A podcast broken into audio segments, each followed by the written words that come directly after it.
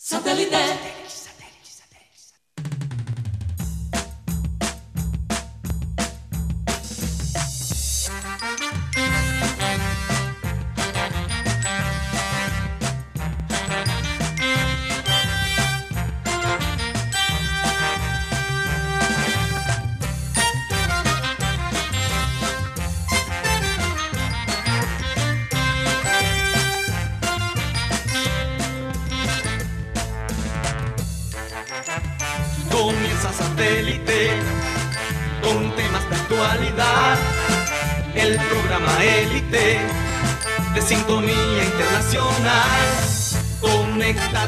Satélite.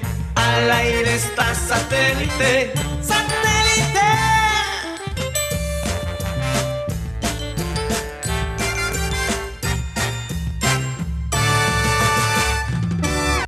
Señoras y señores, bienvenidos a Programa Satélite. De nuevo un placer estar con ustedes el día de hoy.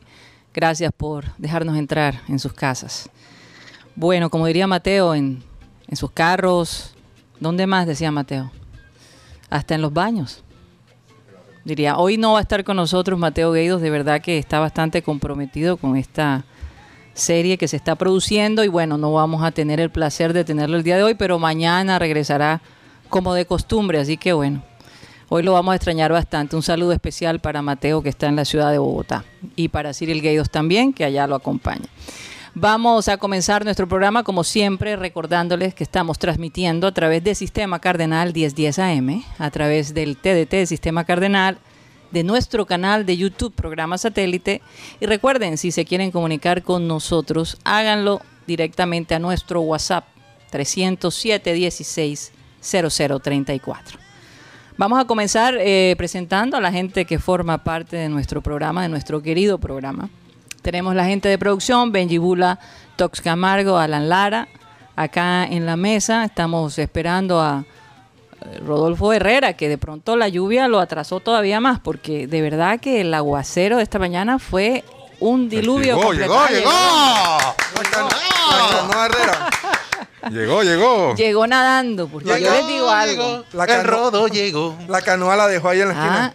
Es tremenda la cosa. Yo, a mí me, dio terror atravesar el arroyo del 82. Eh, había gente que no se atrevía a atravesar el arroyo, porque por temor al que el carro se les quedara apagado, ¿no? Pero bueno, yo me aventuré y me lancé y pude eh, atravesar el arroyo del 82. Bueno, vamos a saludar también a Benjamín Gutiérrez, Juan Carlos Rocha y quien les habla, Karina González. Eh, eh, un pequeño cambio, hay un toque diferente, uno siempre. Es que me, me puse eh, mis ojos de otro color para probar. Yo creo que es válido, así como te cambias de, de pintalabio, de algo, De color de cabello. de color de cabello, uno puede bien, cambiar. Sí, te, bien, te claro, parece. Ah, bonito, bueno. sí. Gracias, gracias. Acá unos muchachos me dicen que quieren hacer también una, una petición, a ver si le consiguen un kit Ajá. a ellos, no sé. ¿De qué? ¿De cambio de ojos? Cambio de ojos también. Oye, de verdad que uno puede ser bastante creativo con eso. Y ya hay, ya hay este eso, tipo yo- de cosas, yo, ¿no? Yo sí, en ese aspecto me podrán decir machista, pero yo pienso que estas vainas son para las mujeres. Las mujeres son las que Sí, definitivamente. Es como raro a los hombres. Sí, sí, sí. Yo- yo- me parecería como extraño. Pero bueno, no hay que ser machistas como tú, Rodolfo. Hay, que, hay que avanzar. ¿Tú qué opinas, Roger? ¿Te pondrías una vaina de esa? Yo sí. Ah. ¿Por qué no? El ¿Cierto? carnaval es total. Yo sí, yo sí. Hombre. Yo bueno, vamos, A mí no me pregunten, pero soy feliz con mis ojos. vamos a comenzar nuestro programa, como siempre, con la frase. La Oh, por frase favor, acostumbrada. Por favor, por favor. que dice así.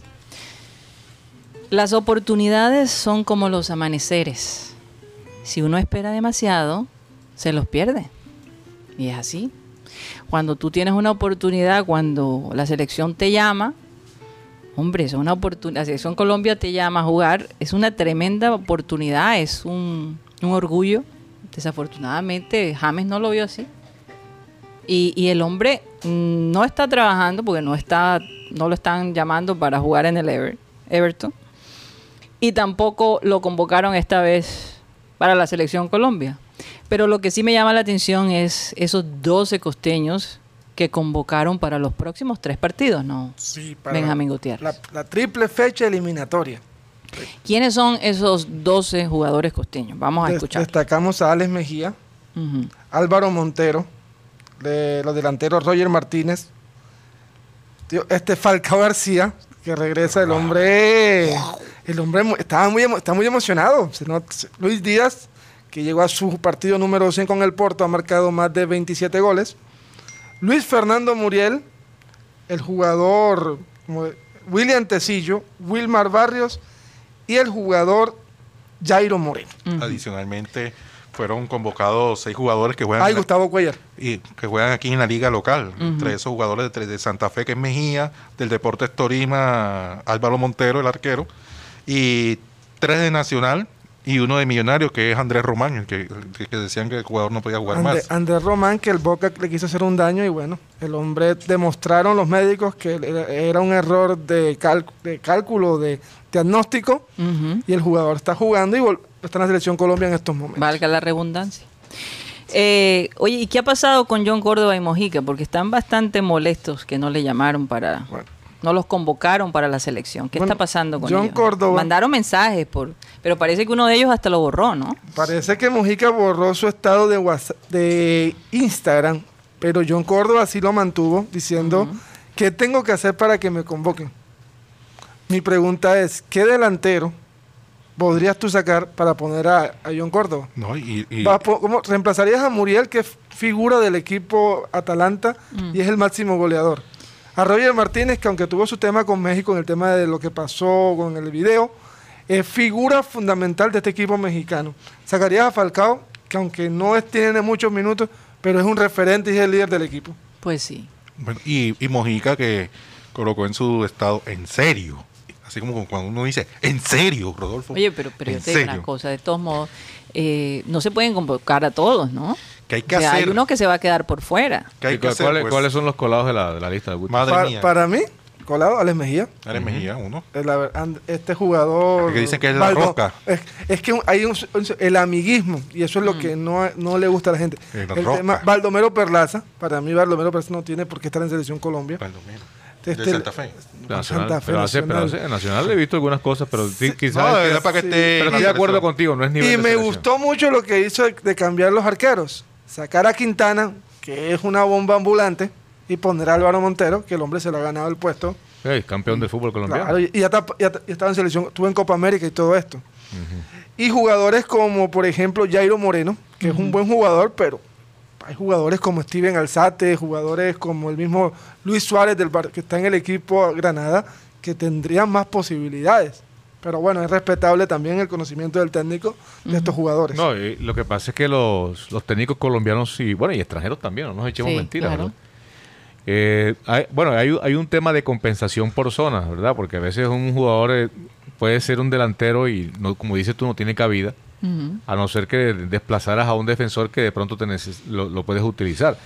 Eh, el caso de Mejía, pues por ahí le vi algún partidito bueno con Santa Fe, creo que el del clásico, y de resto, pues no, no es, digamos, tampoco una figura rutilante, pero acá también entra a terciar eso de que el técnico los conoce, que es de su confianza, que le cumplen las convocatorias, que en el- los partidos se faja con la selección.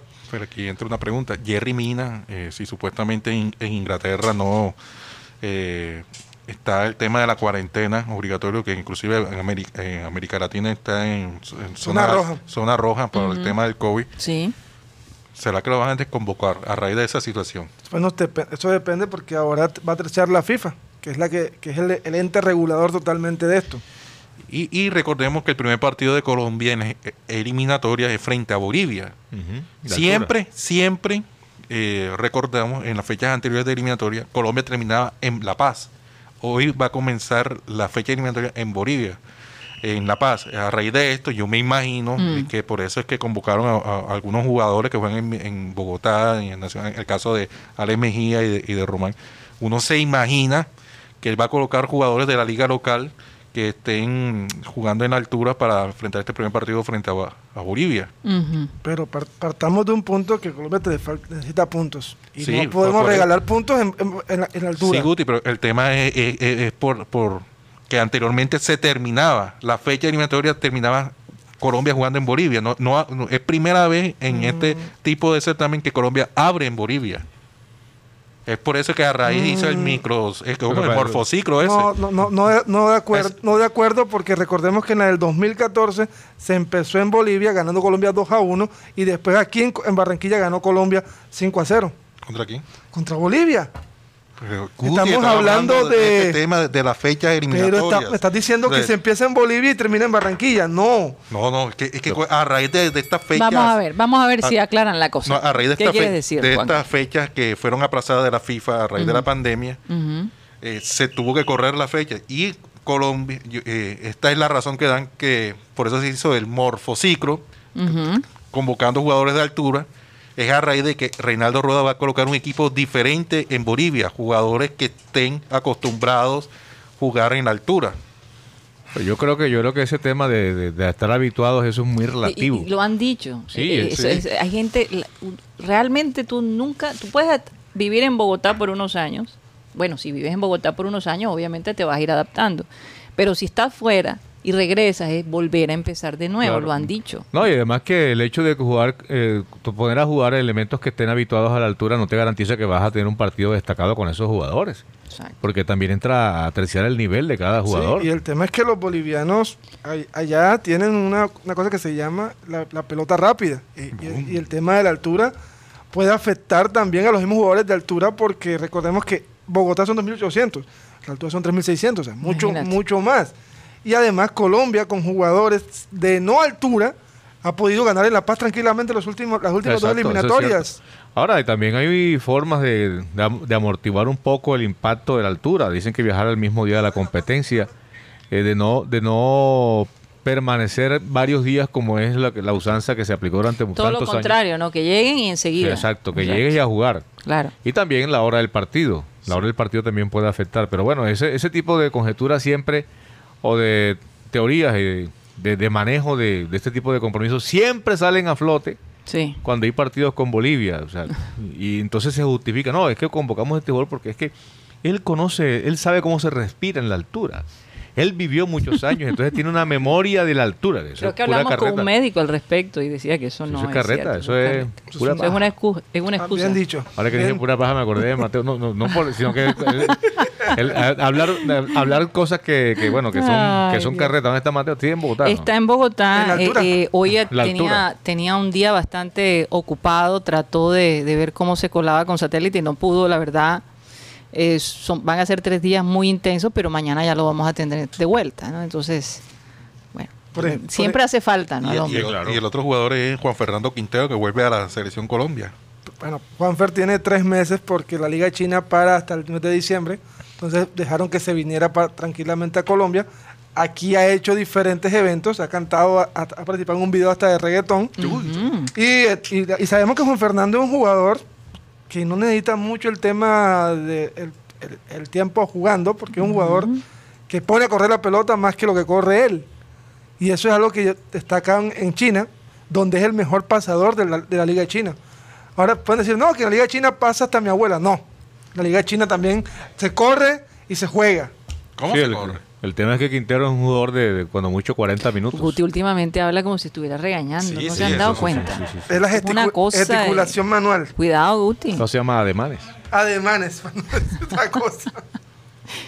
Pero bueno, ¿cómo ven de todos modos esta- estos convocados? ¿Cómo ven este grupo que Rueda ha escogido ustedes? De acuerdo, digamos, vamos, a las estadísticas, eh, a lo que el, el equipo necesita, ¿no? Para estos próximos tres partidos. Yo creo que más allá de las críticas que se puedan hacer, que caben en algunos casos, yo pienso que acá, inclusive los jugadores que dicen o exclaman algún tipo de, de, de- de expresión en, en torno a que los sorprende, creo que tienen su derecho, porque bueno, es lógico que quieran estar o creen que se lo han ganado.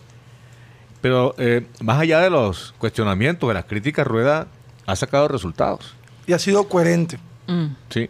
Porque sí. ha respetado Pues sí. lo- ha respetado los puestos. Por ejemplo, Duban Zapata no va por lesión, pero Duban es fijo. Claro. Y aunque, aunque no haga goles en la selección, pero es fijo.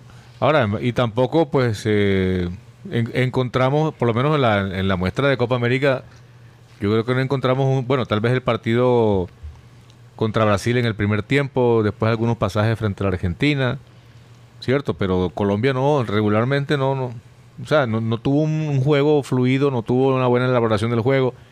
fue un equipo de, pocos, de pocas anotaciones y, y aún así se consigue el resultado. Entonces, a- acá de lo que se trata es que, más allá de los cuestionamientos que se le puedan hacer a Rueda, que el equipo consiga el resultado. Pero Rueda, Rueda ha tenido una ventaja Mm. y es que ha, ten- ha tenido jugadores que han salido y, y la han ro- roto, se podría decir, como Luis Díaz.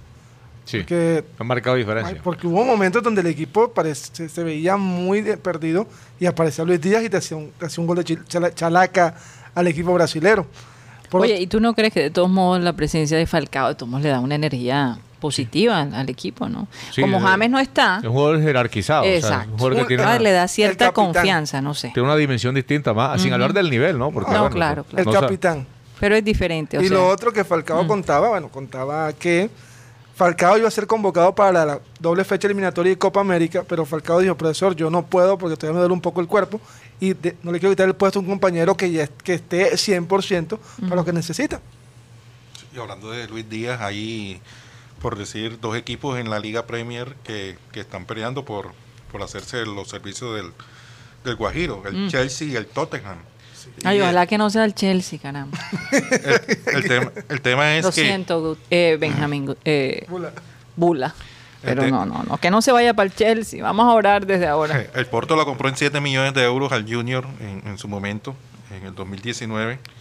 Eh, la, por decirlo, la oferta, eh, o lo que ya están pidiendo es alrededor de 33 millones de euros por el jugador. Mm. Entonces, eh, por lo menos el mercado es lo que tiene Luis Díaz a raíz de su buen momento que está viviendo con el Porto y, y Entonces se cae la cláusula de recesión esa que estaba en 80 millones de euros. Mm, No. No, esta cláusula se empieza a negociar desde esa cláusula. O sea que serían ciento y pico millones de euros que tenía que sacar el equipo que lo quiera comprar. que lo quiera comprar. Y lo otro, sobre el tema de Luis Díaz, uno ve los partidos de Porto y yo siento que a Luis Díaz le quedó muy pequeña la liga portuguesa. Ya uno ve a un Luis Díaz mucho más suelto. Oye, pero yo te digo una cosa, eh, la sede de Chelsea en Londres, impresionante. Nosotros fuimos una vez para hacerle el gran favor a nuestro querido Ben Yula de Sí. traerle una bufanda. sí. Siendo fanáticos de Liverpool, para nosotros era como que Esto es un sacrilegio. un sacrilegio. Entonces, imagínense que llegamos ah, deprisa, faltaban por lo menos 10 minutos para que cerraran el almacén. La atención pésima, pésima. Desde que, comen- desde que entramos, como que nos vieron cara de, De Liverpool. de- de Liverpool, ¿no? y Mateo dejó su celular en el carro, en el taxi que nos llevó. Bueno, dijimos, imagínense encontrar un, un celular semejante. Mandamos un mensaje. eh, la los, los taxistas en Londres, si se encuentra algo, lo llevan de inmediato a la policía. Igualito que en Barranquilla. Igualito. también. Entonces la policía se contactó con nosotros y bueno, para resumir la historia, recibimos el celular, pero fue toda una odisea. Solo por pisar el suelo de Chelsea. Por eso es que digo, wow, definitivamente uno no puede ir donde, donde no, el ambiente no es suyo. No, creo que Benji debe cambiar. de Pero, equipo. pero todavía tiene, gracias a Dios, la bufanda que le trajimos a Benji. de- A Benji le conviene que Chelsea. cambie de equipo por su futuro laboral y todas esas cosas, ¿no? ¿Sabes? Se ponga la camisa roja. Es que a él le gustan las camisas rojas, por lo que veo, ¿no? Mm. Vaya coincidencia. El Chelsea se hizo de los servicios de Lukaku Lukaku, sí. y de Con- Condé. ¿Cómo es? Jobles Koundé, pero todavía eso no es confirmado, calmado. Eh, lo cierto es Es- Guti vino regañando a todo el Sí, mundo. mira, No vaya. digo le porque no. Quiero el dicen- vino Aquí con nos, el bate en la mano. aquí nos acostumbramos a decir cosas hasta que no estén confirmadas, no se dice. Bueno, eso sí es verdad, tienes toda la razón. y Jobles Koundé eh, Maestro eh, Guti. es El que- la, el que guarda noticias ¿Cómo guarda aprendí pesar. de es la novia. El, Jules Koundé es esa novia que todo el mundo quiere, pero que el Sevilla la tiene muy agarradita. Condé. Sí. Condé, Condé, Condé. Yo sabía que ibas a salir con algo así. Pero bueno, Rocha, tengo entendido que tienes la, la- la alineación para el Sí. partido del, del Junior De mañana. de mañana. Reconfirmada, ¿eh? Como la vez pasada. Bueno, No, eh, reconfirma- te puedo confirmar que no es, no, es la, no es la confirmada que están dando otros medios, que Ajá. dicen que el equipo va con, con, con su frente. parece que va igual. Va con, con la titular y todo es que a raíz de que Reyes quieren que este equipo se afince, se Se afiance con el tema de la estructura, el tema de juego, porque dicen que encontró un equipo sin que falta de fútbol en, en los entrenamientos. Eh, ahí va, va a haber dos Bueno, novedades. ya sabemos por qué. Va a haber dos novedades solamente, eh, eh, hablando del lateral derecho, que no va a Warmer Pacheco, Sí. y el delantero que no va a ser Carmero. Le van a darle fútbol a Martínez Borja. Y el que va a reemplazar a Walmer Pacheco va a ser Piedraíta. El resto del equipo va a ser el mismo. ¿Pero por qué sacaron a Carmelo? No, eh, para darle fútbol a, Martínez. Ah. Y Pereira vino con un equipo suplente a, a Barranquilla. A Martínez Borja. A Martínez Borja, sí. Eh, eh, entonces el equipo sería con. Sebastián Viera en el arco, Marlon Piedradita marcando por derecha, Rosero y Dita los dos defensores, Gabriel Fuentes, aunque no le gusta Guti, va por izquierda, Yo no dije. Didier Moreno al lado de Larry Vázquez, Inestrosa por derecha, Zambuesa y Cariaco por izquierda y arriba Martínez Borja. Eso Ah, sería- sigue, sigue poniendo Inestrosa en la derecha. Sí, sí, porque Sí, la- sí, le funcionó, le funcionó, funcionó, claro que sí. Entonces Martínez Borja sería el, el delantero que estaría el- eh, en el equipo barranquillero, por encima de Carmelo. Todo es para darle eh, más fútbol a- al delantero que coja confianza. Oye, a todas estas ya el equipo está completamente vacunado, ¿no? Sí. La mayoría de ellos y algunos les ha dado COVID. No, la mayoría, sí, la mayoría. La mayoría porque son mayores de, de más de 30 años. Oye, hablando de eso, aparentemente eh, hay escasez, hay escasez de, de la vacuna eh, moderna, Sinovac, es decir, personas que recibieron la primera dosis van a tener que, que- van a tener que esperar un ratico por la segunda dosis, porque hay escasez. Pero bueno, el gobierno nacional dice que, que no se desesperen, que pronto las tendrán acá de, de vuelta, pero de todos modos siempre asusta, ¿no? Sí, Un el- poquito. Cuando te no dicen, es- no, no hay, no hay. no, que- y no se me interprete mal, pero no demora en autorizar las vacunas para los afganos, que aún no han llegado. Pero, No, la- la- pero las que ni, hacen... Ni, ni, ni entremos en ese pero, tema. pero no, porque es que aquí aquí salen con una... No, y lo digo en... Eh, mamando yo- gallo. yo sé, yo porque sé, Es que, pero- Porque es que en el país acá ocurren unas cosas. Pero seguramente Estados Acuérdense que de todos modos esos afganos vienen básicamente patrocinados por el gobierno estadounidense. No, Entonces, y yo, yo lo que quiero explicar... vienen con eh, todas las garantías. Lo ¿no? que quiero eh, significar con esto es que aquí hay soluciones para unas cosas, pero para otras que son realmente importantes no las hay. Entonces, eh, eh, Como ese- por ese- ejemplo los árboles. Esa es la tónica de nuestros Los árboles de que estamos poniendo. claro. los árboles, el costo de los árboles todos los días. La Mojana Sucreña está ya inundada, hay más de 10.000 afectados por las inundaciones del río Cauca. Eh, y, y la verdad es que el gobierno no se ha manifestado sobre eso. No ha habido una alerta general del país eh, volcado hacia los sucreños que están en este momento pasando una situación crítica, caótica, similar a la que pasó acá en el departamento del Atlántico en la época del gobernador eh, Edu- Eduardo Rosales. Eduardo Verano. Eduardo Verano, perdón. Porque no se pone Rosales, no me acuerdo. Oye, sí. Algún Eduardo- Rosales cuando Bueno, porque te- acabaron con todos los rosales que estaban sembrados por ahí. Eduardo Verano, que fue después gobernador, lo religió O la sea, provincia. los rosales salen en el verano. Sí, entonces, no, tuvo un lapsus. Eso creo que es normal en todo ser humano. Total. El hecho, el hecho es que, el hecho es que eh, ese tipo de cosas merecen la atención y entonces el gobierno se va para Corea, presidente, y se lleva a todos sus Ah, ministros. sí, claro, Ah, allá sí. están. Y, pues, y están, y están y hicieron un homenaje a los, a los coreanos en, en una guerra que en la que Colombia fue un pilar, un soporte muy importante, decía un periodista esta mañana en un noticiero nacional. Santo Dios. Y entre tanto, pues acá los pobres sucreños llevando el bulto. Aquí no, No es la- pre- aquí no hay con- prevención con- y de, de desastres, sino nada más desastres y, y, Mm. Y ver cómo bill- ajustamos. y saca billete. ¿Verdad que- Y no solamente eso, Providencia. Ah, no, lo decíamos ayer. Es que Lo decíamos ayer, que no, no, no hay recursos para, para apoyar a, a- a territorios que han sido afectados por este clima. No, Oye, yo te digo, anunciaron- eh, este aguacero de esta mañana fue supremamente fuerte. Fue un torrencial por un seg- por lo menos acá cerca de la, del estudio. Rodolfo, No, era una cosa, nosotros estábamos en la 72, por la 72. sí, Eh, sí, tremendo aguacero y, y- Pero el que cayó la semana pasada, ¿qué día fue jueves? Pero no fue tan fuerte como sí. este. No, o sea, que por lo El menos en mi casa el llovió. jueves fue muy fuerte. Bueno, fue demasiado fuerte comparado con este. Es más, de aquí nos fuimos tarde porque todavía estoy ahí. ah, bueno, sí, tienes toda la razón, tienes toda la Ese fue razón. tremendo. Pero, eh, Ah, pero sí, para sí, mí, claro. eh, lo que pasa es que en poco tiempo cayó de muchísima agua. Eh, por ejemplo, como te digo, la 82, oye, tremendo eh, río que había ahí, era una cosa impresionante. Yo pensé que eso lo habían arreglado. Pero 82 al 84. no, en No, la 80 82. Es 82. que hubo una zona de la 82 que pusieron una unos box culvert, creo. O sea, una- hicieron una canalización, pero no fue no fue la vía como tal, porque es que el arroyo el arroyo sagrado era, el Era del del 84. 84, yo sé, pero es que el 82 se acumula muchísima agua. Y hay gente que no se atreve a pasar la 82. No, y Le el da- le da 84. miedo. El 85, perdón. 85 Porque también es que se salió un nuevo arroyo, porque ese arroyo no existía anteriormente, que yo recuerde. En la 85 no. No, no en el 85 tampoco. No, es que a, ra- a raíz de lo... No, y a raíz del Transmetro, por la 72, por donde está entre la 44 y la 46, ahí también se forma, Un arroyo. eh, no podemos decir un arroyo, sino se estanca el agua y, y Mm, a raíz de la construcción del, del, del Transmetro. sí.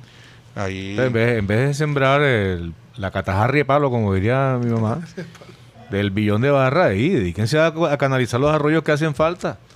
Y, termi- Cierto, y terminen y terminen las vías porque en la 40, en la 36 con 54 tienen casi más de 8 meses y, y No, es que hay unos elefantes blancos. y todavía todavía no se ve ni por ni por dónde. La, la ampliación de la circunvalar ahí en la bajada del puente de los agachados, eso lo estamos esperando hace tres años. sí, sí. Y nadie dice nada, no, es que lo que, agachados. lo que pasa es que sí, porque pasaron unas mulas y quedaron atrancadas y se les quedó el tráiler del otro lado. En la, tre- eh, en la 38 con Circunvalar.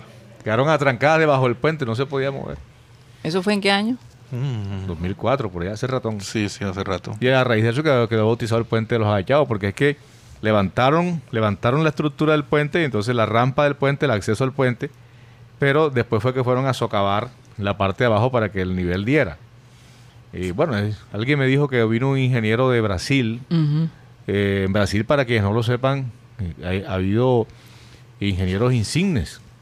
Sí. Eh, no recuerdo el nombre de que La arquitectura brasileña es muy bonita. Claro, eh, por ejemplo, el diseñador de Brasilia, una ciudad prefabricada. Sí. Y el tipo vino y vio el puente y entonces el periodista que lo trajo... Casi se desmaya, me imagino, cuando no, lo no, vi. el tipo se fajó a tomar fotos y a grabar videos y a tomar fotos y le dice, oye, pero... Para el ven acá". museo de lo absurdo. Lo, vio tan emocionado que dijo, "Oye, entonces ¿qué? ¿Está bien hecho el puente? Dice, no, no, no, es que lo estoy tomando por- como ejemplo para lo que no se debe hacer en, en un puente. Imagínate. Puente de los El agachados. puente de los hachados. No, y entonces no, no, ahí hicieron una ampliación que iban a hacer una rampa, unos, unos puentes de acceso, iba a quedar todo descongestionado porque eso es un cuello de botella y tal, y ahí está, el- re- ahí, ahí ha crecido, ahí ha crecido una selva, una mini selva tropical. No, no, Rodolfo, es que el tema es que ahí construyeron cerca a Alameda del Río. Ujú. Alameda del Río, lo que no conocen, es un conjunto de varios conjuntos. Sí.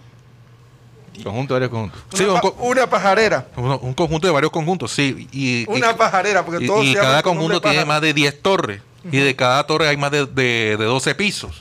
O sea, imagínate la cantidad de gente. Y solamente hay una entrada y una salida. Ajá. Entonces, ves por la circunvalar antes de la 38, como a las 5 de la tarde. No la pongas a las 6, sino a las 5 de la tarde.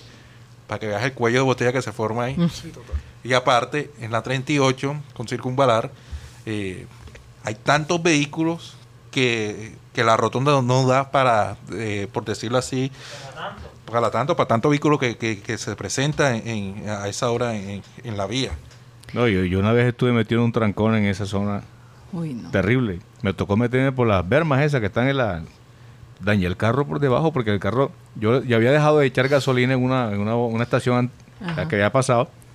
Ya, y he hecho más adelante después que baje el puente. Duré como media hora ahí. Error. Varado, o sea, frenado antes de subir el puente. Y el carro me empezó a pedir gasolina. Y la única solución que vi, oye, quise ver cómo nivelar esta vaina aquí por la mitad, me tiré por la mitad y quedó el carro atrancado. Tú haces eso en Estados Unidos y te llevan preso. Bueno, acá no, acá, no me, acá no me fui preso, sino que tú el que pasaba me mentaba a la madre, acaba carro, acá". ¡Daña carro! Pero tocó hacerlo, porque si me quedaba yo varado en ese, en, en ese trancón ahí, hubiera amanecido ahí. No. ¿Para dónde coger? Qué locura. Las cosas de verdad que se ven en la ciudad de Barranquilla. Bueno, vamos a un corte comercial y posiblemente de vuelta, eh, Juan Carlos, vamos a tener al grupo de Juan y Ya viene en camino. ya vienen en Que a camino. raíz de la lluvia. ¿Cuál Juan? Sí. Vamos a tener un grupo que se llama Juan y el acordeón de Nieto. Ellos eh, básicamente han hecho, eh, han compuesto, han fusionado unos ritmos y quieren celebrar la vida de Caled Morales. Este hombre que el día de hoy, hace 16 años, perdió su vida en un aparatoso accidente de, tránsito, vía Cartagena, Guajira, si no estoy mal. Cuando regresemos, de pronto los tendremos aquí esperando eh, que- que el tráfico ayude para que puedan llegar a tiempo. Vamos a un corte comercial y ya regresamos.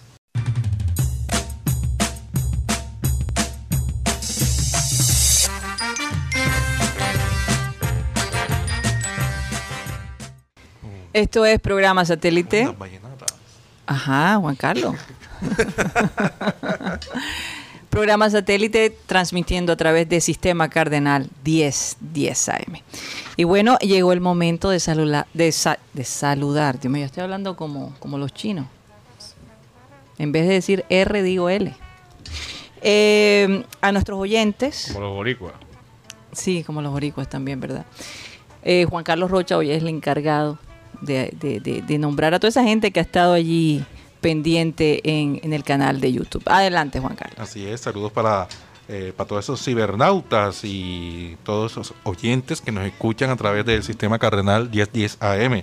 Eh, saludos para Alfonso Coronel Ferrer, dice muy buenas y bendecidas tardes para todos desde Costa Hermosa, en Soledad, con una pequeña llovizna allá en, en- en el barrio Costa Hermosa.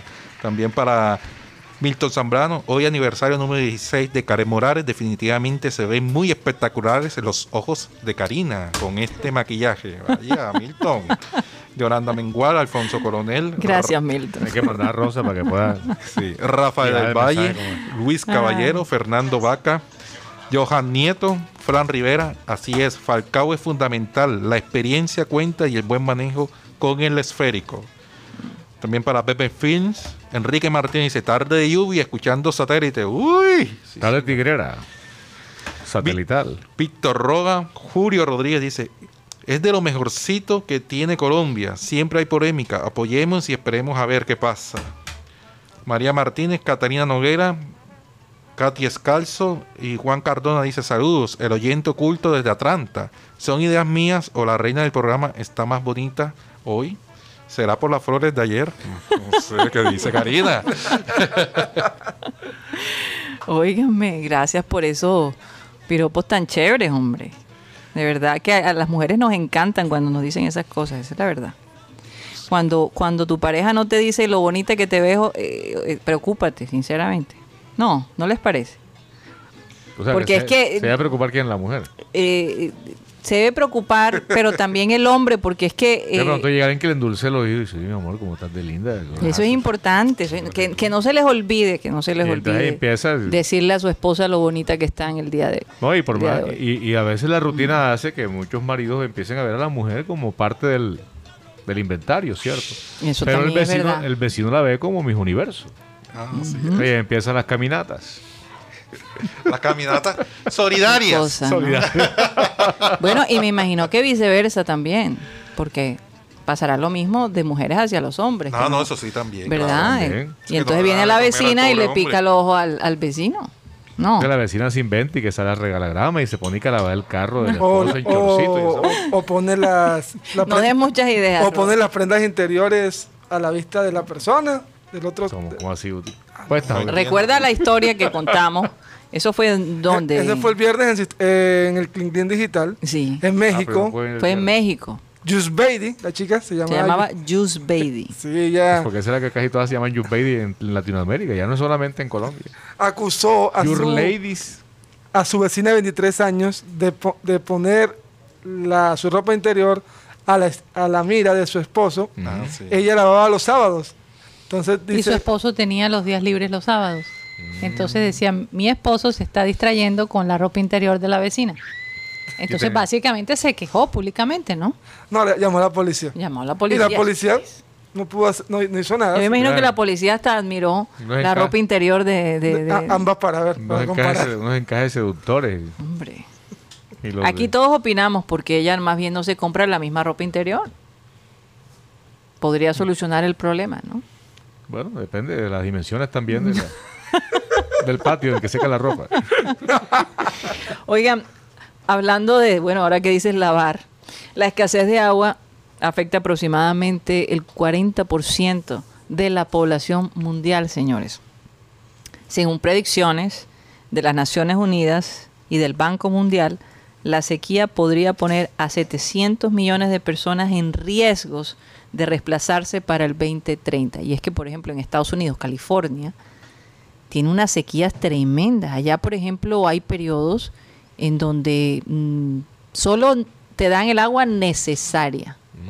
No te sirven como tú llegas a un restaurante y te quiere agua y te sirven, no. Si tú no la pides, no te la ponen, precisamente para guardar el agua lo más que puedan.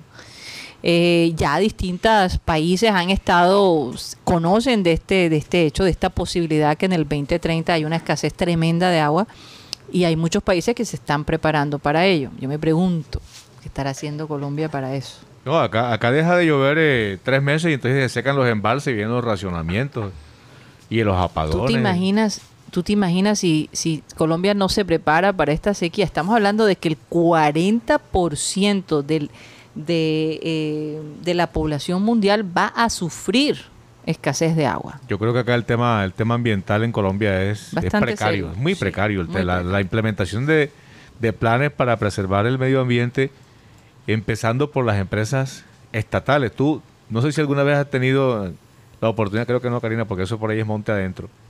Ahí en Barranca Bermeja. Barranca Bermeja. ¿Qué habrá querido decir no, Rodolfo porque- con eso? No, porque no, es que esa zona por ahí es compleja, o sea, no es fácil llegar hasta allá y solamente uno va en misiones específicas, no va a hacer Ah. turismo. Pues tú te montas en una chalupa de esas en el río Magdalena, en el lomo del río Magdalena, y pasas por Ecopetrol.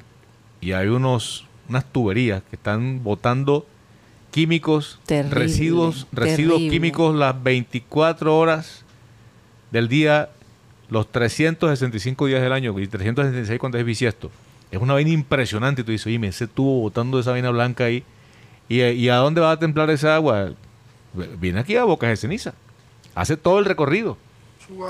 Oye, lo que tengo entendido y lo que se especula, y, y me perdonan si de pronto eh, es, es lo que recuerdo de haber leído, que la razón por que Martes dejó de existir era por la escasez de agua. Supuestamente, ¿no? Se supone porque había ríos y tal. Había ríos y todo, entonces se perdió el agua y, y los seres humanos comenzaron a fallecer. Porque es que el ser humano no puede vivir sin agua. No, para nada. Puede, Ah. puede sobrevivir con agua y, y no comer, pero si no hay agua la cosa se complica para Claro nosotros. que uno ve ahí por ahí, se encuentra con algunas personas que tú las ves secas, parece como que se hubieran tomado un vaso de agua. pronto estás emparentado No, con- pero ya con esa es otra cosa. Ya eso es otra cosa. Eh, una noticia de última hora, la Liga Española apoya la decisión de los clubes españoles de no liberar a sus jugadores pertenecientes a las selecciones de Conmebol. ¿Hay quienes afectarían Aquí, aquí. en, en- en Eh, Colombia? Mm. Busca la lista para ver quién. No creo que. Colombia creo que no, no tiene jugadores en España. No tiene En jugadores este en España, momento ¿verdad? no. No, en este momento no. Pero acaba de salir otro comunicado. La FIFA, diciéndole a la Premier League y a la Liga Española que obligatoriamente tienen que los jugadores ser prestados porque esto ya esto es fecha FIFA. Así que se viene una, una batalla bastante fuerte Lo que pasa es que yo, creo- que en yo el dimes y recuerde. diretes. Que yo recuerde. Es la primera vez que se juega una fecha triple, ¿no? Primera vez y son y son dos Son que se dos. vienen porque está septiembre y octubre. Sí, a, diferencia, o a- bueno, a la usanza aquella de cuando se jugaba la, la eliminatoria por grupos. Sí, claro. Eso hace mucho rato que se vio como tal. Antes había sido, bueno, también había sido de todos contra todos, pero en una época fue por grupos. 94, ¿no? Para- no, para el, para el- Para el 90. pa- para el 90, en el 89. Que Colombia le tocó frente a Ecuador y Paraguay, un triangular. Y 94, también Argentina, Perú y Paraguay y Colombia. 94, si no, no, no recuerdo. Claro, Colombia, Colombia, Colombia le ganó los dos partidos a Ar- Argentina los dos, y los dos partidos a Perú y empató con Paraguay uno. Sí, Ah, es cierto, sí, sí, es es cierto. Sí, Sí, claro, claro. Ah, Bueno. venga, Guti. Oigan, eh, en todo caso, eh, esto que, volviendo al tema del agua, de verdad me, me, me preocupa. Me preocupa enormemente. Que, que Colombia, como eh, nos pasó en esta pandemia, que no estábamos preparados para algo semejante que nos coja con los pantalones abajo, como decía Abel González. Sí, no, y, y lo peor es que, Karina, eh, digamos que los ciclos naturales han, este, este es un tema un poquito científico y uno aquí ya recurre a lo, a lo que ha visto en los, los canales esos que son especialistas en temas Sí. naturales, vaina, Discovery y tal. Oye, pero ese tema de- de- del incremento de un de uno o dos grados en la temperatura del, del planeta, esa vaina, eso va a tener unas consecuencias catastróficas Total. y la cantidad de ciudades que van a desaparecer. Y es, digamos que todo eso hace parte del mismo ciclo, ¿no? Ese tema del agua y el descuido que tienen los estados, especialmente los, los países industrializados. Por eso es que mucha gente, por ejemplo, en- eh, yo te digo, en el estado de California, eh, lavar un carro así, con el chorro abierto, eso, eso es imposible. Vas preso porque vas preso. Literalmente. Y regar las matas. Mucha gente ha opcionado por eh, poner grama falsa en sus jardines para no tener que usar el agua. O sea, la conciencia de, de guardar este líquido tan precioso eh, es muy alta en, en el estado de California precisamente porque tenemos periodos de escasez. Entonces se, sabe, se, se, se aprovecha, ¿no? Se, se, ¿Cómo se dice? Eh, se respeta el líquido como tal. Eh, yo no creo que tenga nada que ver con el hecho que algunos no se bañen. Porque ahora ese es el nuevo movimiento, ¿no? Que, que no se bañen, sino ya cuando huelen muy feo, entonces sí bañarse. No hay que bañarse todos los días, según ellos. Hasta, hasta parece ser que ayuda a tu piel, en fin, no sé. No, pero acá en, en estos calores sí hay que bañarse, cariño. No, imagi- ¿Tú te imaginas? Pues ¿Qué tal. Rocha llegando aquí una No, semana no, sin bañarse? No, nosotros que tenemos ambientador y de Mapurito. todo en este estudio, yo no creo que podríamos Se crea el premio Mapurito de Oro. Más purito del año. Así, eh, muchas veces este tema del agua eh, dan como eh, inspiración a muchas películas y a muchas series. Por lo menos esa fue de- de- la inspiración de ver la batalla final, de que venían los Eso fue en extraterrestres el 87, ¿no? por ahí. Yo me Eh, acuerdo, e- esa, esa serie realmente impactó muchísimo. Y ellos venían a la Tierra era robarse el agua, porque ellos no tenían agua en su, en su planeta. ¿No será que nos están robando el agua? No nos hemos dado cuenta. De pronto aquí veo que está escaseando el agua. Esto a mí me, a mí me sirvieron un poquitico. nada. Vamos a empezar a racionar el agua aquí en satélite, a poner el ejemplo. tipo, aquí empieza el Guti, pide cuatro Oigan, usted- Rocha pide cinco frías. Ah, pero es que ¿Ustedes eh, eran fanáticos de los Rolling Stones? No, la verdad no. No, Muy no, no, no, no les llamaba la atención. No, eh, uno que otro, o sea, lo que- una que otra canción, pero tampoco fui muy rock and rollero. Yo- Lo mío fue Es que más... el, el- el- bueno, habían canciones de ellos bastante pesadas Sí, claro. y habían canciones que, que eran mucho más comerciales, digámoslo así, ¿no? Para la gente del rock, rock, rock, rock pesado, pues eh, eh, esta, este grupo, esta agrupación siempre ha sido, eh, digamos, eh, muy venerada, ¿no? Por su, por su talento. Bueno, resulta que uno de sus, de sus integrantes, Charlie Watts, él era el, el baterista, falleció. Eh, entonces en un hospital en, en Londres el día de hoy, doloroso para la, la música. Yo sé que mucha gente... ¿Cuántos almanaques tenía Charlie? Eh, cerca de los 70, 70 No, años. tampoco estaba tan... 70 y pico de años, sí. Mira, ellos realmente... Charlie es el que está mostrando a mano izquierda, el del pelo blanco. Bueno, la gente que nos está viendo. el Que se parece al señor. Burns. Sí, un poquito, ¿eh? Un poquito se parece. Pero bueno, no sé cómo, cómo irá a manejar esta agrupación el, el hecho de que, de que Charlie Watts ya no va a estar con ellos. No, es, la, Doloroso. es la partida, es que fíjate, ese tema de las de las generaciones que se están marchando, ¿verdad? Eh, a no ser que haya un, un recicle. 80, Cari. 80. 80 Fíjate, años. cerca, yo, yo pensé que era un poco menos, pero tenía 80 años. Y Ah, Mick no. Jagger, ¿cuánto tiene Mick Jagger? Ese hombre. eh, tiene que Mick Jagger es muy energía. activo, ¿no? Míralo, y tiene hijos Tal vez- chiquitos tal vez todavía. porque es adicto no al sé sexo cuántas veces ¿no? se ha casado. Se confesó que es adicto al sexo. Ah, sí. Mick Jagger nació en. De pronto tiene, eso lo mantiene- 70, lo mantiene tiene activo. 78. ¿Ah? Tiene 78. Tiene 78. Tal vez el más joven de ese grupo. Pero el hombre baila impresionante. No, definitivamente las generaciones pasadas pues ya se, se están despidiendo.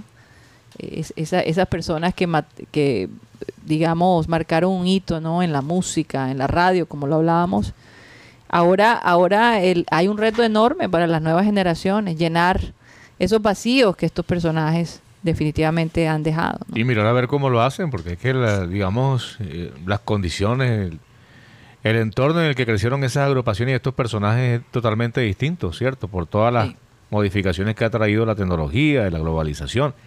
Yo creo que esas épocas no, o esos personajes no se van a, a dar de nuevo. O sea, tendría Yo, que... yo me imagino que, que dada la, a, a- a- a nuestro entorno, las necesidades son diferentes. Entonces vendrán personas que van a llenar eh, esos espacios en, en las nuevas plataformas que tenemos, ¿no? Correcto, pero ya dejando de lado, pues como quizás como piezas, como le llaman algunos piezas de museo, y no quiero ofender a nadie, pero es la verdad. Cierto, es, es lo mismo que hablábamos ahora de la nueva ola del vallenato Sí. y el vallenato tradicional, el vallenato autóctono, lo que llamamos algunos el vallenato auténtico. Eh, es muy difícil que se, que se vuelva a ese origen y que la música como tal beba, beba a través de las fuentes porque hay muchos, pero muchos intereses creados. Sí. Y también las tendencias, ya los gustos son distintos. Ya eh, tú, eh, por más que quieras imponer un álbum o una, una propuesta musical, ¿cierto? Como artista de esa clase de música o llevándolo al plano del rock and roll, va a ser muy difícil que la nueva generación admita, así sea, por ejemplo, que tú presentes un, un, un repertorio nuevo, inédito. no, no, la gente no lo va a asimilar de la misma forma que lo hubiese aceptado en su momento eh, generacional, Sí. porque digamos que los gustos están muy marcados. Entonces la gente dice, ah, eso es viejo, eso no se usa, que no sé qué. Eh, O sea, lo- a lo que quiero llegar es que ese tipo de, de estilos, de, de personajes, ¿cierto? De corrientes musicales, o como se le quiera llamar, corriente literaria, corriente conceptual, eso difícilmente se va a repetir en la humanidad. No, total, Son legados que han quedado hasta ahí. total.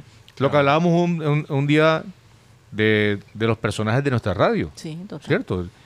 Eh, lo- los, los grandes, los clásicos de la radio barranquillera colombiana difícilmente se van a volver a repetir. Pero es precisamente de esta nueva generación eh, la responsabilidad de recordar esa historia a, a- a- a las generaciones futuras. Porque es importante no perderlos de vista y por eso siempre lo hemos dicho acá.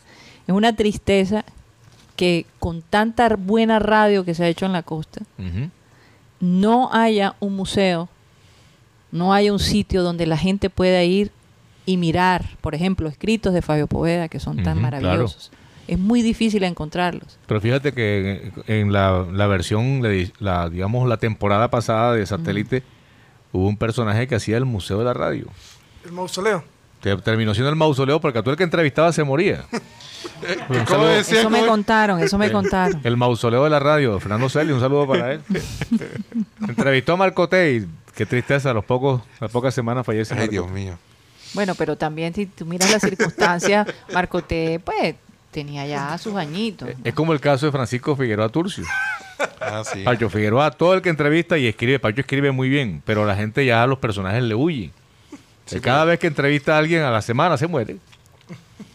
Santo Dios, Sí. no, y cuando te echan esa fama, Eso, eso crece Eh, como la, eh, es- crece es como la verdad.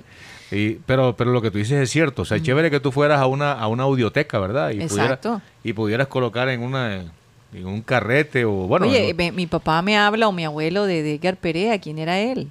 Eh, o de Abel González Chávez, este hombre que, que de todos modos Eran se los influen- adelantó, los influencers los de la influencers de la época. sí. Y que muchos de nosotros definitivamente extrañan. No, es que fíjate, hablando, ese término influencer en esos casos es totalmente válido porque Abel cuando tú, cuando yo estaba pelado que lo escuchaba, él siempre hablaba del computer. Oye, Marenco, el computer. Hablando del computer, tú sabes que tenemos una réplica exacta del primer computador de Abel González Chávez, un Imagínate, Osborne. Imagínate. Lo conseguimos, sí. Y también, por ejemplo, el caso de Poveda, cuando Poveda escribía, cuando salía el Heraldo Deportivo, todos estábamos pendientes, los que, los que nos gustaba el periodismo y que estábamos ya inclinados hacia eso, estábamos perfilados. Esperábamos para comprar el, el Heraldo, No, y es que- venía con su resumen del- en, el, en el Heraldo Deportivo. Eh, eh, Fabio ponía poesía a sus escritos realmente. O sea, eran piezas. eh, yo realmente como cronista deportivo escrito no he vuelto a ver a alguien semejante. De pronto lo hay, pero como Fabio Poveda, la verdad, eh, Y volvemos al tema de los estilos. O sea, le- las tendencias han hecho que los, los croniqueros desaparezcan como tal. O sea, en la práctica de- la- del periodismo que se pueda leer, porque es que la gente ya tú le pones un- dos cuartillas y dice, hombre, eso es mucha carreta, yo que de esa vaina. A a la gente no le gusta leer. sí. Y entonces, quizás hay algunos a los que les gusta leer, pero el medio dice, no, no, no, hazme, hazme tres párrafos Sí. y déjate de verso que aquí lo que vale es aquello de que el Junior de Barranquilla derrotó cuatro goles por dos al Once Caldas en partido efectuado en la tarde del sábado en el Estadio Metropolitano. Los goles fueron convertidos por eh, Carmelo Tutunendo Valencia y el héroe de la jornada. O sea, es, es Muy lo que- práctico, es no lo que todo el mundo sabe. Entonces, no, no, no hay sí, arte en lo Exacto, que no escriben. hay imaginación. No hay imaginación. entonces, tú, te lees, tú te lees una crónica de los argentinos que siguen escribiendo como tal y tú quedas, eh, quedas embarcado en el viaje. Claro, claro, esa es la idea. Atrapar al lector. Pero entonces acá los medios dicen, no, no, lo que pasa es que a la gente esas florituras no le gustan y eso es lo que tú no sabes. ¿Cierto? Porque yo pienso que, que seguimos siendo seres humanos sensibles. No, y- y se- en cambio se dejan meter un- unas mentiras bien grandes por, por las redes. Así es. Sí, Eso sí, le- eso, sí, eso sí lo leen completamente. No, y la, la, la famosa fake news y, y te discuten. No, eso es verdad porque lo dicen en Facebook. No, exacto. Así es. A raíz de las redes sociales, es. todo, todo lo que Pero sale bueno, no, no hay que gente. tragarse la magia. Ya tenemos acá Juan y el acordeón de Nieto, ya, ya, ya llegaron. Vamos a ver si, si los muchachos, eh, no antes de que se, se acabe el programa en radio y nos vayamos solo a, a la parte digital, a ver si nos colaboran. Eh, Guti, ¿qué era lo que más te gustaba de Calé Morales? que él- la- eh, además de todo, uno vi- veía los conciertos de él, bueno, después de mucho tiempo, él siempre era muy novedoso en la forma como se presentaba, era un, era un showman. Cal- Khaled contaba Samuel Ramírez, que era amigo de Khaled, decía que cuando él empezó, él decía, la verdad es que yo soy, yo soy un muy buen cantante y buen compositor, pero no soy showman. Pero empezó como que a decir, bueno, voy a ponerle mi estilo a esto y bueno, Khaled dejó una marca impresionante en el vallenato de nueva ola. Cantó con los grandes, cantó con Pero Diomedes- también fue criticado, ¿no? Al- algunas personas consideraban que el ahora- vallenato de él no era propiamente... Pero Karina, yo creo que Cal- Khaled dejó una marca que se llama Nueva Ola, que muchos han tergiversado esa Nueva Ola, pero Ca- Khaled tenía mucho del folclore vallenato en sus canciones. Ok. Es más, cantó con grandes como Silvestre Dangón, cantó Se va a formar, cantó con Diomedes Díaz, La Reina, cantó con Villazón, y dejó como ese vacío, y muchos intentaron llenar ese vacío, pero lastimosamente no han podido llenar el vacío de lo que dejó Khaled Morales. Bueno, y además de eso, eh, de todos modos, la vida de él fue eh, llevada a la, a la televisión, ¿no? Eh, y, y eso también lo hizo todavía más eh, popular, digo yo, después de, de su fa- fallecimiento. No sé, mucha gente que no conocía su, su trabajo eh, lo conoció a través de la serie, ¿verdad? Aquí en Barranquilla, en Colombia se volvió un nacional en esa época, Vivo en el Limbo. Esa canción Vivo estaba en en, todos lados. Bueno, vamos a presentar a los, a los chicos de Juan y el, y el acordeón de... Nieto. Nieto. Oye, eh, yo tengo que preguntarle de dónde salió. Bueno, ¿quién es Juan? Bueno, eh, yo. Tú eres Juan. Juan es un muchacho barranquillero eh, que de padre guajiro, eh, que creo que se inclinó por esta música por, por esa, esa descendencia y esa esencia de la guajira. Sí, Fíjate, obviamente tú creciste escuchando Claro. el, el- el vallenato. claro que sí. Bueno, háblanos un poco de, de la fusión musical que ustedes tienen, de esta propuesta musical que ustedes tienen. Bueno, es una propuesta musical, eh, musical en la cual no queremos echar a un lado la verdadera esencia del vallenato, que es la caja, el acordeón y la guacharaca. Claro. pero queremos tratar de darle eh, un entorno distinto, sí, respetando los parámetros de que te dije ahorita, eh, mezclándolos con porro, con reggaetón, Oh, qué con, maravilloso. con todo lo que se pueda fusionar. Maravilloso me parece, porque de todos modos esto a nivel internacional, oye, llama mucho la atención. ¿Ustedes han tenido experiencia internacional? Eh, bueno, sí, eh, Venezuela es, es lo y Ecuador y estamos pendientes ahora, pues que ya las cosas están como como reviendo nuevamente a, a Estados Unidos. ¿Cómo les ha afectado a ustedes esto de la pandemia? Me imagino que muchísimo. Bastante, bastante. El año pasado fue, bueno, yo te cuento que hasta lloraba porque Sí. soy una de las personas que disfruto mucho de mi arte, eh, el espacio también de viajar, de conocer Claro. ciudades, de conocer De la cultura, gente, del de la contacto de la gente. Exacto. Hice conciertos virtualmente, pero, pero no fue igual, no fue igual. Él es José Nieto, ¿no? No, José Nieto. ¿Dónde está es- José Nieto? Acá está José Nieto. El hombre de la trompeta de pecho. Saludos. Bueno, vamos a preguntarle a José Nieto cómo se conoce con, con Juan. Bueno, eh, buenas tardes, primero que todo. Facebook. Nos, conocí- nos conocimos, nos conocimos en Bogotá. Yo estaba trabajando en una discoteca que se llama Matilde Lina, Ajá. de Vallenato. Y pues bueno, eh, Juan en ese momento me escribe por redes sociales. Me dice, hey, hermano, fíjate. quiero conocerte. Me parece que, bueno, tienes una, un acordeón muy chévere, tocas muy sabroso y quisiera como conocerme, entrevistarme contigo. Le dije, bueno, dale, nos encontramos aquí en tal sitio. Y de ahí para adelante empezó una amistad y siempre un gusto musical. Yo trabajé en Matilde, trabajé con otros artistas, hasta que, bueno, ahorita en este momento estamos trabajando juntos, estamos haciendo música y hoy, después de 16 años de fallecido Calé, decidimos traer un homenaje que lo queremos colocar a consideración de todos ustedes Hombre, para me- compartirlo. yo creo que sí, nos, ya nos tenemos que ir, pero vamos a comenzar, nos tenemos que ir por sistema cardenal, pero nosotros Eh, seguimos eh, digitalmente, tenemos media hora más, así que, bueno, más de media hora siempre.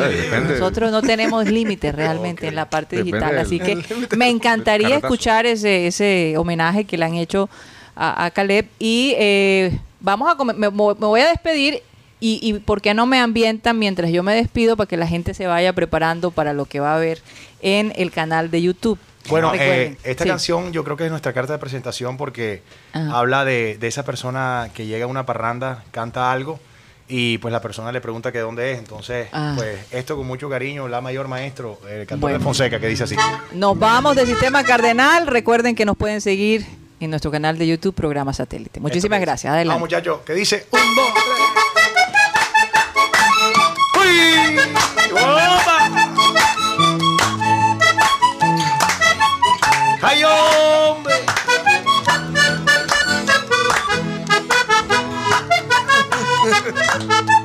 Alguien me dijo de dónde es usted. Alguien me dijo de dónde es usted. Que canta tan bonita esta parranda. Si es tan amable, toquela otra vez. Quiero escuchar de nuevo su guitarra. Óigame, compa, usted no es del Valle, del Magdalena y de Bolívar. Pues se me antoja que sus cantares son de una tierra desconocida. Yo le dije, si a usted le inspira saber la tierra de donde soy, a mucho gusto y a mucho honor, yo soy del centro de la Guajira.